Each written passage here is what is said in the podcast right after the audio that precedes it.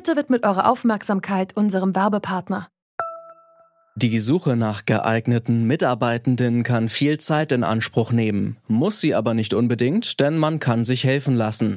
Zum Beispiel mit den Premium-Stellenanzeigen von Indeed, denn damit wird eure Stellenanzeige in der Suche sichtbarer und Bewerberinnen und Bewerber werden schneller auf euch aufmerksam. Indeed schenkt euch jetzt 75 Euro Startguthaben für eure Premium-Stellenanzeigen. Klickt dazu auf den Link in den Show Notes. Es gelten die AGB. Die IS-Rückkehrerin Jennifer W. ist in München zu zehn Jahren Haft verurteilt worden, weil sie tatenlos zusah, wie ihr Ehemann im Irak ein jesidisches Mädchen im Hof ankettete und verdursten ließ. Das Oberlandesgericht befand Jennifer W. unter anderem wegen Verbrechen gegen die Menschlichkeit schuldig. Das hat am Montag die Tagesschau vermeldet. Jennifer W. ist eine von mehr als 1000 Islamistinnen und Islamisten, die seit 2012 aus Deutschland in Richtung Syrien oder Irak ausgereist sind, um sich dem sogenannten Islamischen Staat anzuschließen. Nach dem Niedergang der Terrormiliz kehren viele dieser Menschen wieder nach Deutschland zurück. Wir fragen uns heute deshalb, was erwartet IS-Rückkehrende? Es ist Dienstag, der 26. Oktober 2021 und ich bin Lars Feyen. Hi.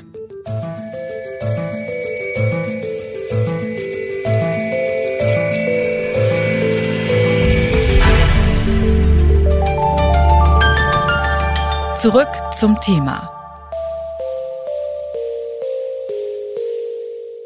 Anfang des Monats hat die Regierung acht deutsche Staatsbürgerinnen, die sich dem IS angeschlossen hatten, zusammen mit ihren Kindern zurück nach Deutschland geholt.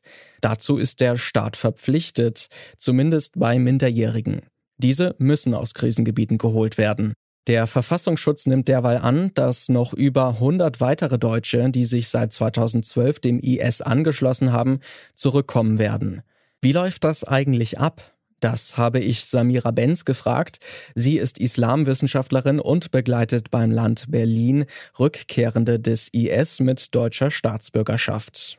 Also generell nimmt die Bundesrepublik Deutschland Rückkehrerinnen und Rückkehrer eigentlich nicht nach Deutschland, ähm, beziehungsweise es gibt keine strategische Überführung nach Deutschland. Das war jetzt ein Ausnahmefall, aber es gibt Szenarien, wie Personen eigentlich nach Deutschland zurückkommen. Die eine Version ist, dass sie selbstständig sich auf den Weg machen aus Syrien in die Türkei, wo sie dann auch Papiere beantragen an der Botschaft, um dann eben nach Deutschland zurückkehren zu können. Die andere Version ist eben diese Rückführung vom Auswärtigen Amt begleitet. Das wird auch von dem Auswärtigen Amt eben koordiniert. Da haben wir als Land Berlin keine Teilhabe. Was wir als Land Berlin machen aber, ist diesen ganzen Prozess zu begleiten und auch die Vorbereitung zu treffen vor Ort. Wer kommt denn da eigentlich zurück aus dem Irak oder Syrien und mit welcher Gesinnung kann man das allgemein sagen, was das für Menschen sind? Also als Zielgruppe sind alle in Betracht kommenden Fallkonstellationen zu definieren. Das heißt, das sind Personen,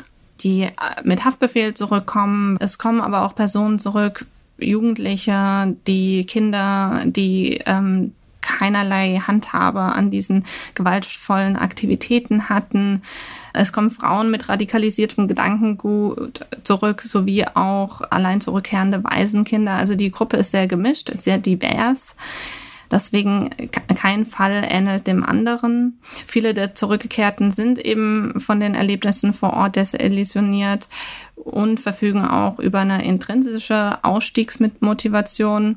Aber es gibt auch Personen, die immer noch hochradikalisiert sind, mit einer tiefen ideologischen Überzeugung zurückkehren. Und ja, das ist natürlich die Minderheit. Ähm, in den meisten Fällen sind diese Personen auch ausstiegswillig. Wie es dann in der Zukunft aussieht, ob es auch Radikalisierungen gibt oder nicht, das wird sich dann zeigen. Jetzt haben Sie ja gerade schon gesagt, dass die meisten ausstiegswillig sind, aber es gibt natürlich auch dann Rückkehrer, die vielleicht weiterhin ideologisch dort verortet sind, auch dem IS nahestehen weiterhin. Wie geht es denn mit diesen Personen weiter, die dann ja oft inhaftiert werden? Ähm, was kann man dort machen, um vielleicht auch zu verhindern, dass äh, sie alte Wege wieder einschlagen? Also generell unabhängig von Haft oder ähm, Nicht-Haft ist natürlich die Person, wenn sie ankommen, denen muss erstmal Zeit gegeben werden, weil sie sich, insbesondere für Personen, die sich nicht in Haft befinden, da geht es erstmal darum, dass sie sich um die Grundbedürfnisse sorgen. Das ist natürlich sehr bedarfsorientiert und man muss bei jeder Person gucken, was möchte sie, was sind ihre Bedarfe, wo kann man ansetzen und dann auch wirklich individuell darauf eingehen. Aber muss Deutschland die mutmaßlichen Islamistinnen und Islamisten rechtlich gesehen wieder aufnehmen oder ist das eher eine moralische Verpflichtung? Das wollte ich von Simon Schwesig wissen. Er promoviert am Handa-Zentrum zur Erforschung von Terrorismus und politischer Gewalt an der Universität von St. Andrews und forscht dort unter anderem zu IS-Rückkehrenden. Wenn wir jetzt äh, uns auf die deutschen Staatsbürger angucken, die äh, in den, nach Syrien und Irak gereist sind, um sich dem IS anzuschließen, sie sind deutsche Staatsbürger. Als Deutsche hat man das verfassungsliche Recht, äh, jederzeit nach Deutschland zurückkehren zu dürfen. Das ist der eine Punkt. Der andere Punkt ist, die Bundesregierung unterstützt diese Rückkehr allerdings nicht. Das heißt, wenn man jetzt in Syrien oder im Irak ist, ist es relativ schwierig von dort, weil es ja immer noch ein Kriegsgebiet ist, zurück nach Deutschland äh, kommen zu können.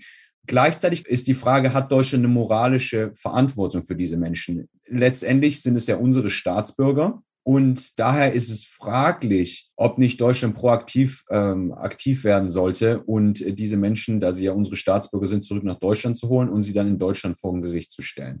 Allerdings ist es so, die Bundesregierung äh, weigert sich bisher. Bisher werden nur die Kinder von diesen Foreign Terrorist Fighters ausgeflogen.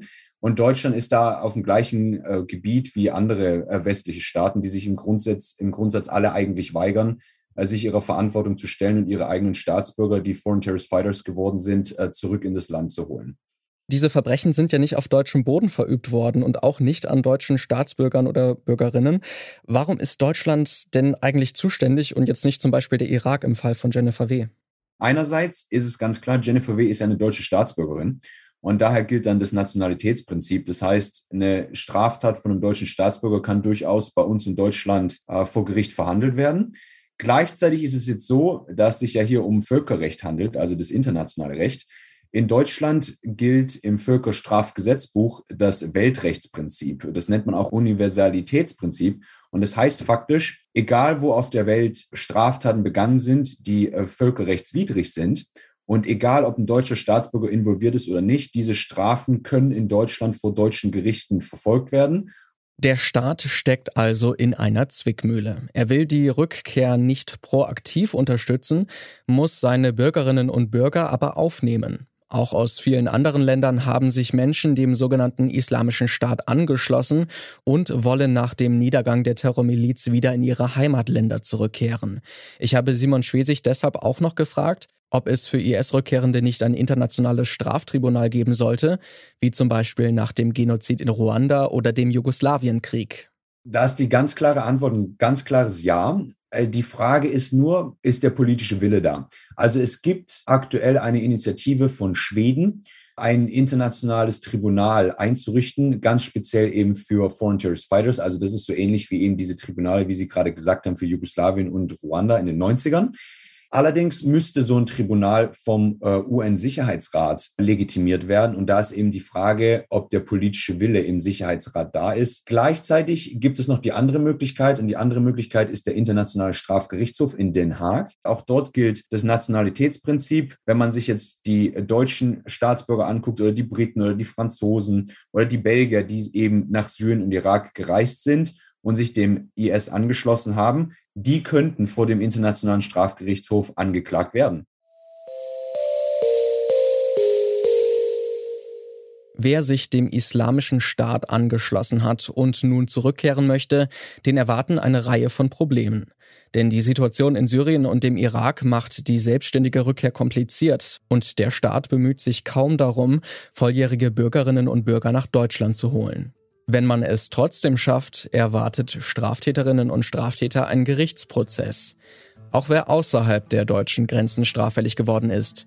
Das ermöglicht das deutsche Recht bei Völkerstraftaten, zum Beispiel bei Verbrechen gegen die Menschlichkeit. Für Rückkehrende, denen keine Strafverfolgung droht, besteht die Chance auf Resozialisierung. Dafür wird aber ein hoher gesellschaftlicher Aufwand nötig sein. Damit sind wir raus für heute. An dieser Folge mitgearbeitet haben Jonas Nikolik, Mara Muck und Andreas Propeller. Chefs vom Dienst waren Anton Burmester und Oliver Haupt. Mein Name ist Lars Feyen. Ich sage Tschüss und bis zum nächsten Mal. Zurück zum Thema vom Podcast Radio Detektor FM.